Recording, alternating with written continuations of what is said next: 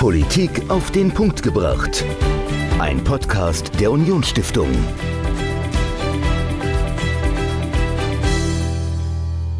Hallo und herzlich willkommen zu einer neuen Folge Politik auf den Punkt gebracht. Ich bin Dominik, mir gegenüber ist Michael und wir sprechen diese Woche über Wirtschaft. Michael, ich bin immer wieder erstaunt, wenn ich mir vergleiche, was für Ausblicke es zur deutschen Wirtschaft gibt. Also, dass wir, äh, eine Rezens dass wir vor einer Rezension stehen, dass. Äh, sind ja schon drin. Ja, oder schon drin sind sogar. Und dann kommen aber die wirklichen Zahlen und es sagt, nee, ist doch gar nicht so schlimm. Äh, wir äh, sind knapp dran vorbeigeschlittert. Äh, Wirtschaft hat sich doch nochmal äh, erholt für mich als äh, tatsächlich Wirtschaftslaien ist es manchmal schwer, das einzuschätzen. Ähm, du kennst dich da wesentlich besser aus äh, und du hast ja auch jemanden eingeladen für äh, diese Folge, mit dem du über Wirtschaft gesprochen hast. Erstmal die Frage, wie schätzt du persönlich denn die aktuelle Lage in Deutschland ein? Also ist es wirklich so schlimm oder ist es nicht ganz so schlimm? Also orientier mich mal. Also es ist ganz, ganz schwer einzuschätzen. Ja. Also ähm, irgendwie hat man das Gefühl, jetzt kommt was. Man weiß ja nicht so richtig, was kommt, aber es wird auf jeden Fall was kommen. Und äh, ich bin der Meinung, dass es doch möglicherweise relativ schlimm wird, weil die Erzeugerpreise extrem gestiegen sind, äh, wie noch nie in der Geschichte der Bundesrepublik. Gleichzeitig sieht man aber auch, dass der Arbeitsmarkt sehr robust ist. Also die Unternehmen suchen weiterhin Arbeitskräfte, insbesondere auch im Servicebereich. Also es gibt kein Geschäft, an dem man vorbeiläuft, wo nicht irgendwo was drinsteht. Wir suchen Aushilfen oder, mhm. oder Unterstützung. Also es ist ganz, ganz schwer einzuschätzen. Es gab auch noch mal eine Meldung, dass die DAX-Konzerne also die größten börsennotierten deutschen Unternehmen jetzt äh, sehr gute Geschäfte gemacht haben in diesem Krisenjahr 2022. Also es ist äh, schwer einzuschätzen und äh, bleibt auf jeden Fall spannend.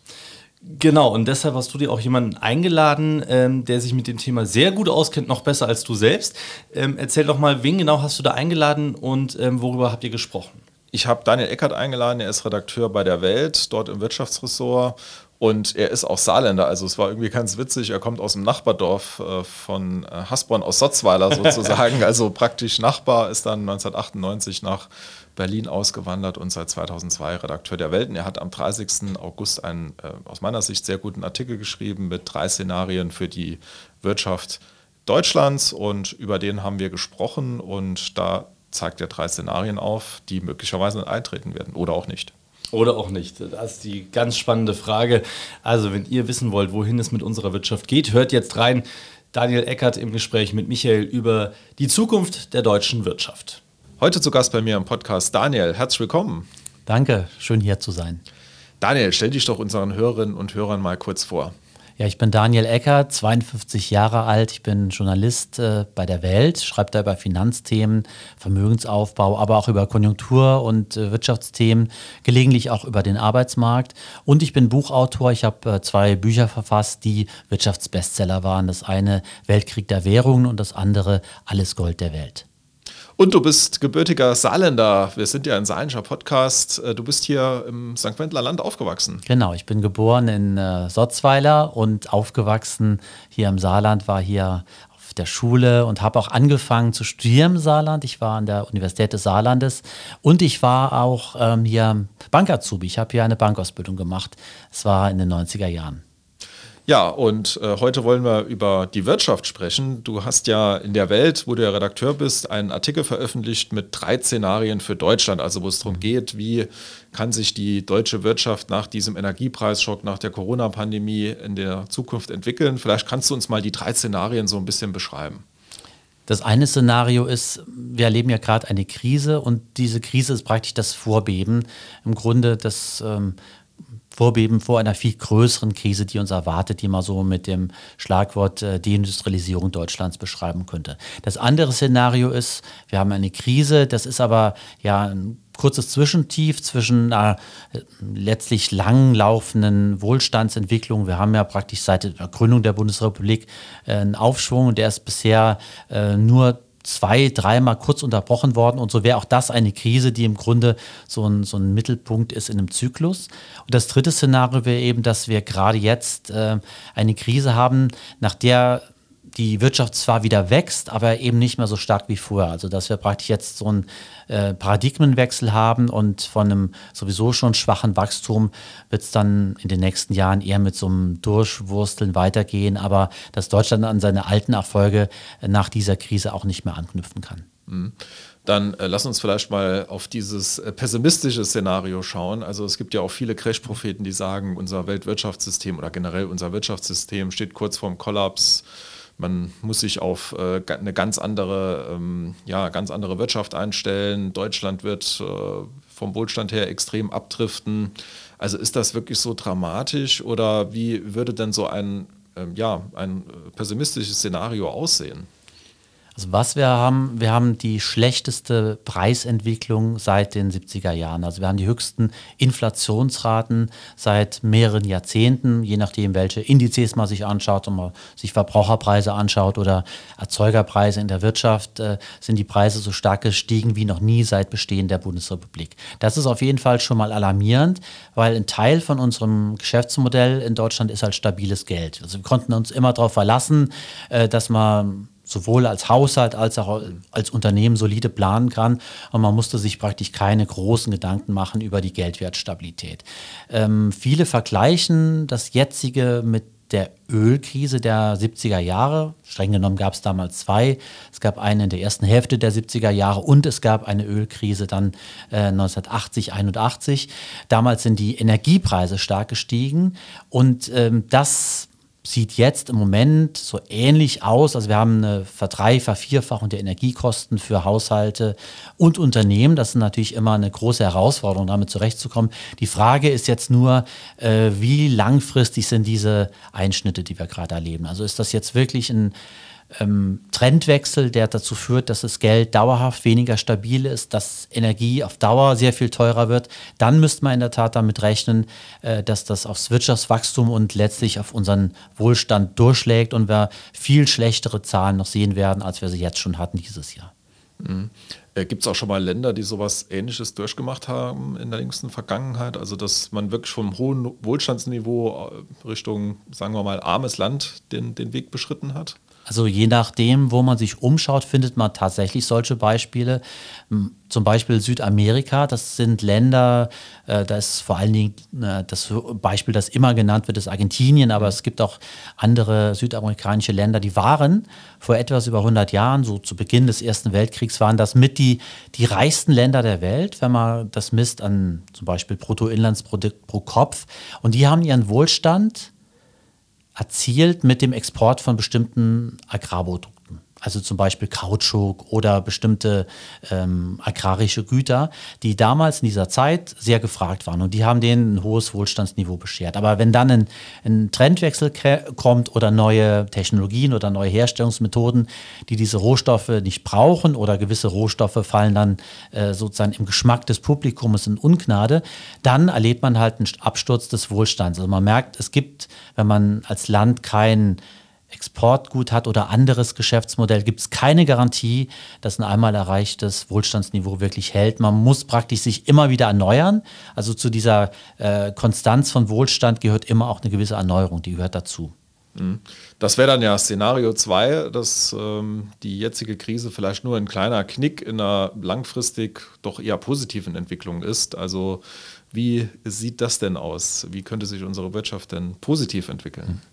Also prinzipiell haben Wissensökonomien, die halt auf äh, Ausbildung, äh, Bildung und Technologie basieren, halt bessere Chancen als Rohstoffökonomien. Rohstoffökonomien wie diese südamerikanischen Länder, die haben ja das eine große Problem, äh, dass Rohstoffpreise zyklisch sind. Also es gibt dann immer so ein hohes Angebot der Rohstoffe. Wenn der Rohstoff nachgefragt wird, dann hat man hohe Preise, kann hohe Einnahmen erzielen.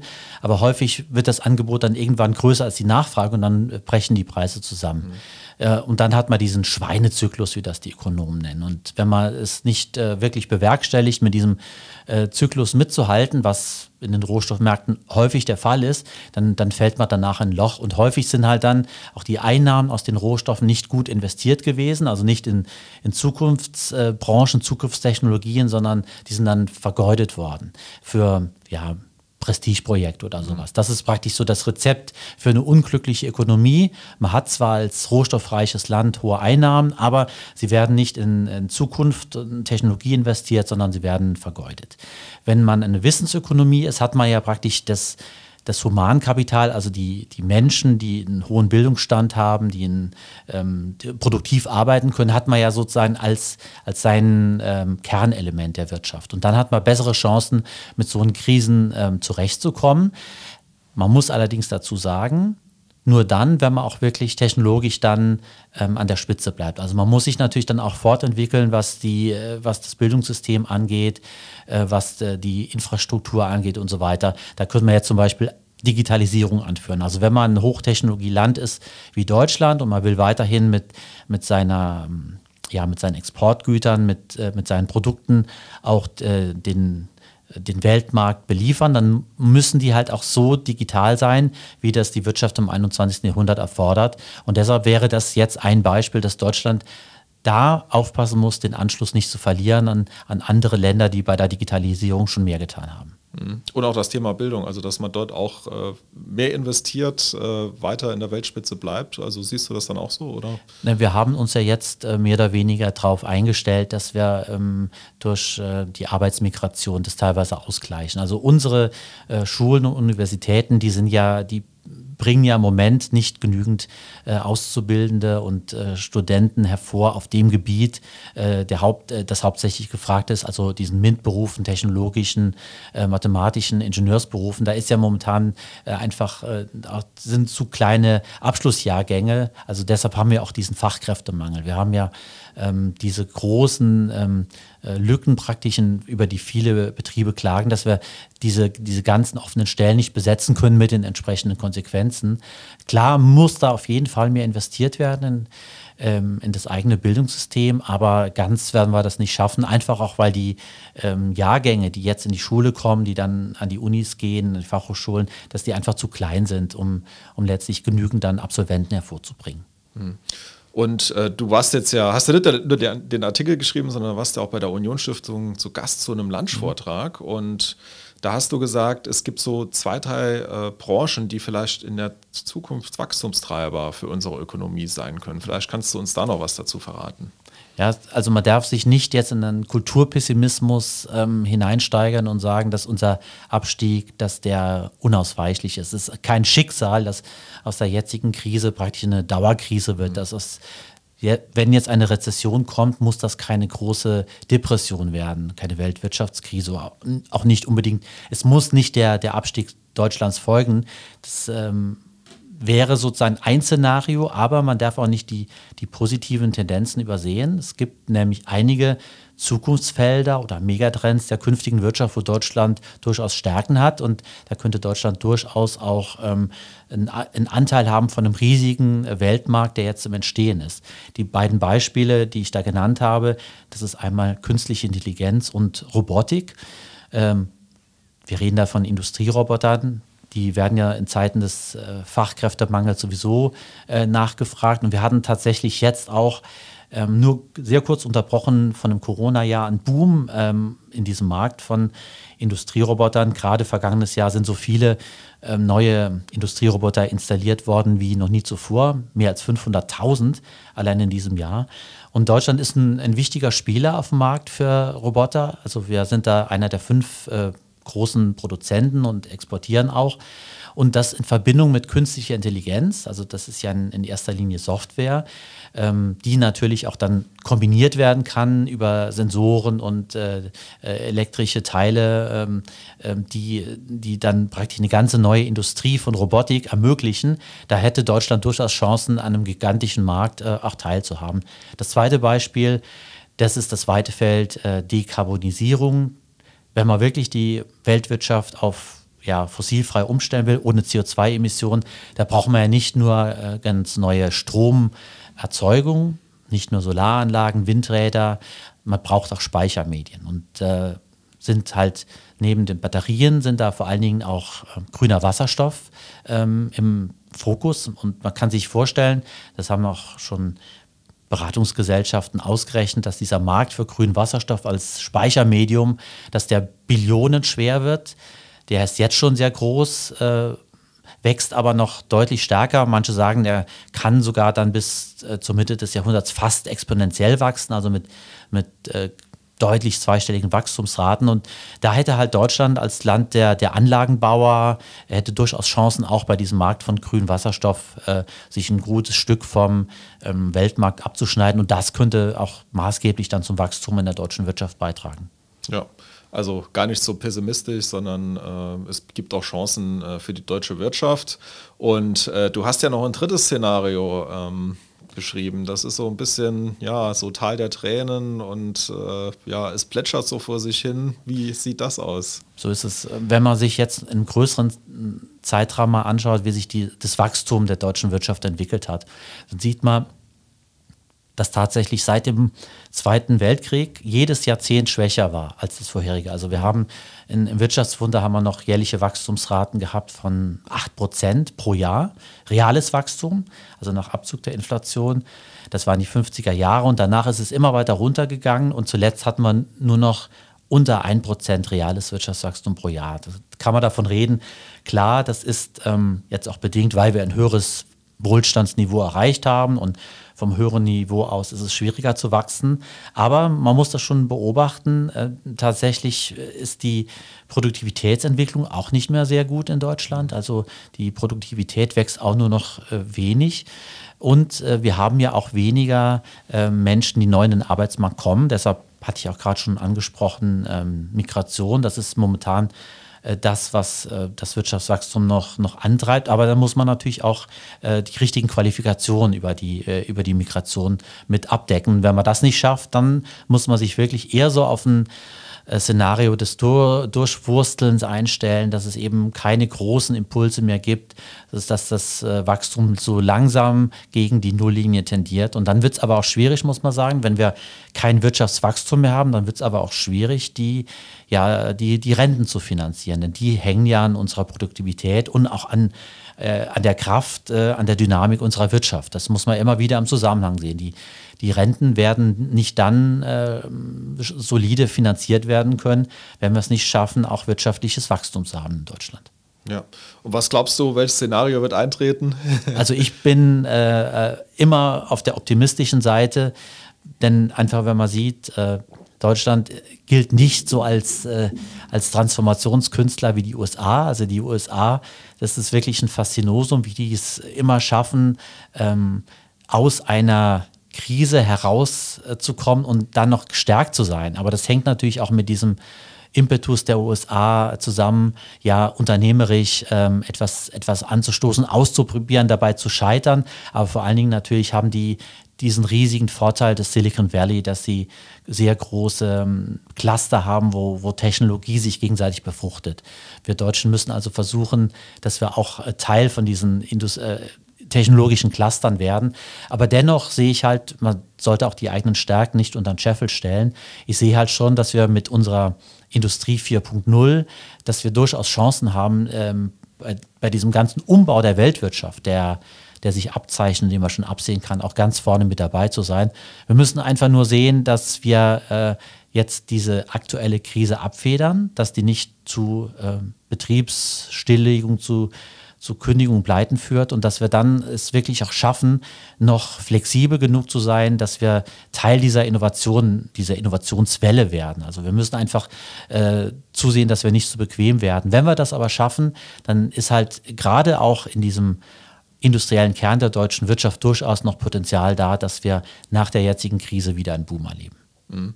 Und äh, wir sind ja beide gebürtige Saarländer. Ähm, wir haben ja hier in unserem Bundesland auch wirtschaftliche Herausforderungen zu meistern, also Umstellung der Automobilindustrie vom Verbrenner zum Elektroantrieb, die Stahlindustrie, die uns ja ein bisschen Sorgen bereitet. Ähm, wie schätzt du denn die wirtschaftlichen Perspektiven des Saarlandes ein? Das Saarland ist ein schwieriger Fall. Das Saarland zeigt, äh, wie schwierig Transformation in der Praxis ist. Also es ist ja nicht so, dass es im Saarland an, an Initiativen äh, gefehlt hätte. Es ist auch nicht so, dass es hier an, an guten äh, Hochschulen mangeln würde. Es ist nur einfach für ein relativ kleines Land schwierig, sich dann zu behaupten in diesem Wettbewerb der Standorte. Also die Bundesländer, die ähm, konkurrieren natürlich auch um die Zukunftstechnologien, zum Beispiel Batterieherstellung, Energiespeicher und so weiter. Und äh, teilweise muss man sagen, gibt es da natürlich schon die Tendenz, dort, äh, wo es sozusagen schon, schon Cluster gibt, dann das auch zu ergänzen.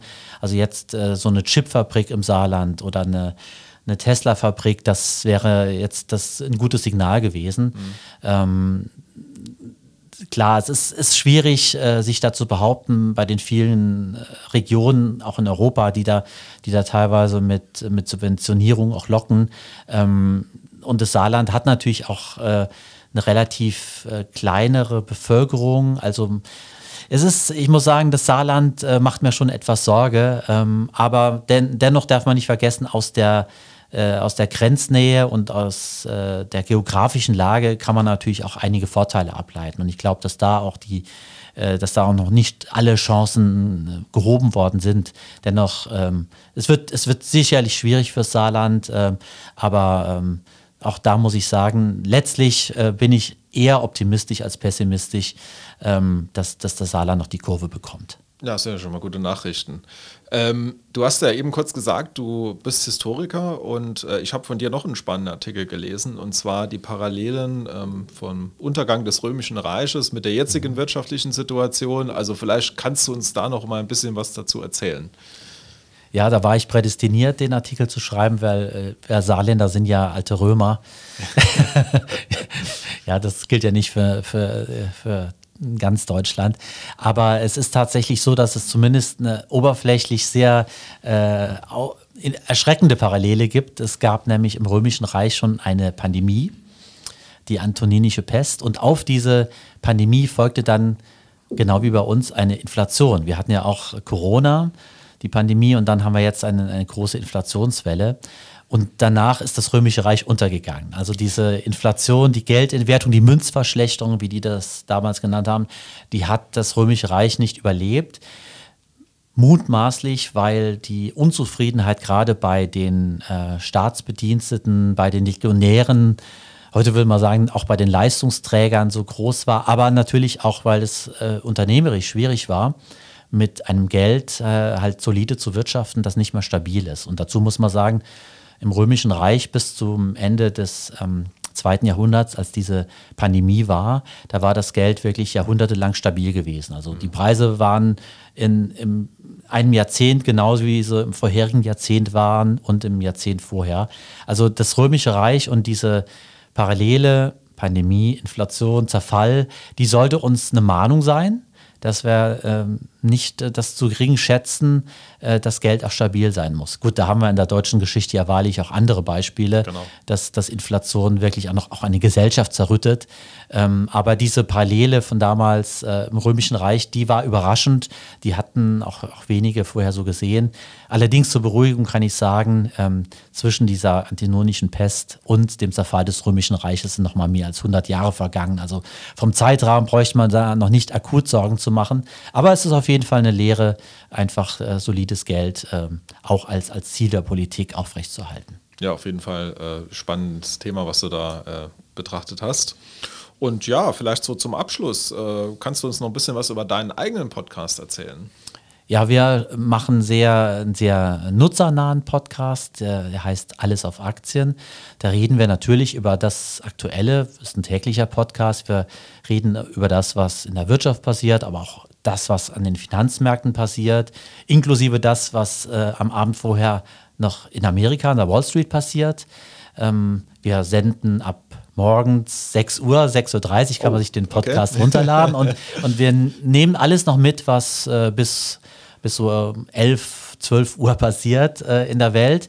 Also wir reden dann über die aktuellen Themen und ähm, versuchen daraus aber auch immer so ein einen Nutzwert abzuleiten, wie kann ich das für meine eigene Geldanlage, für meinen Vermögensaufbau äh, nutzen. Und dann glaube ich, wir sind ein Podcast, der, glaube ich, ziemlich äh, weiten, weiten Blick hat über die Welt und alles, was so passiert. Okay, also ihr produziert den dann wirklich nachts und äh, seid dann morgens online? Wir sind echte Nachteulen. Wir nehmen den äh, ab Mitternacht auf und sitzen dann, äh, ja, mehr oder weniger bis, bis 1 Uhr im Studio und äh, dann ist der Podcast immer ja so frisch wie die frischen Brötchen vom Bäcker. Ja, und wir werden das natürlich auch entsprechend in den Shownotes verlinken. Also hört da nochmal gerne in den Podcast von Daniel und seinen Kollegen mit rein. Und ansonsten bleibt mir nur noch Danke zu sagen. Schön, dass du hier im Saarland warst, in deiner alten Heimat. Und bis bald. Danke, hat Spaß gemacht. Ciao. Ciao. Daniel Eckert im Gespräch mit Michael über die Zukunft der deutschen Wirtschaft, drei Szenarien für die deutsche Wirtschaft. Und in der nächsten Woche wollen wir über die Zukunft der Politik oder der politischen Landschaft in Deutschland sprechen mit Lukas Haffert. Er ist ähm, Doktor, äh, er ist Politikwissenschaftler, arbeitet an der Uni Zürich und er hat mal die politische Landschaft des, äh, der Bundesrepublik vermessen. Das heißt, er hat mal geguckt, wo wählen die Leute denn was und vor allen Dingen warum? Äh, Michael, was glaubst du, wenn du es einschätzen müsstest, wo wählen die Leute was mal Stadt und Land verglichen? Also ich glaube, in der Stadt ist die gesellschaftliche Entwicklung äh, der Individualisierung vielleicht schon ein bisschen weiter fortgeschritten als auf dem Land. Also man wählt jetzt in der Stadt vielleicht ein größeres Spektrum und auf dem Land vielleicht irgendwie zwei, drei Parteien. Okay. Hängt vielleicht auch damit zusammen, dass es auf dem Land weniger Leute gibt, die sich politisch engagieren. Möglicherweise. Ähm, wie genau das äh, verteilt ist in Deutschland, äh, wer was wo wählt und warum, darüber spreche ich mit Lukas Haffert in der nächsten Folge. Die hört ihr wieder überall da, wo es Podcasts gibt. Bis dahin. Politik auf den Punkt gebracht. Ein Podcast der Unionsstiftung.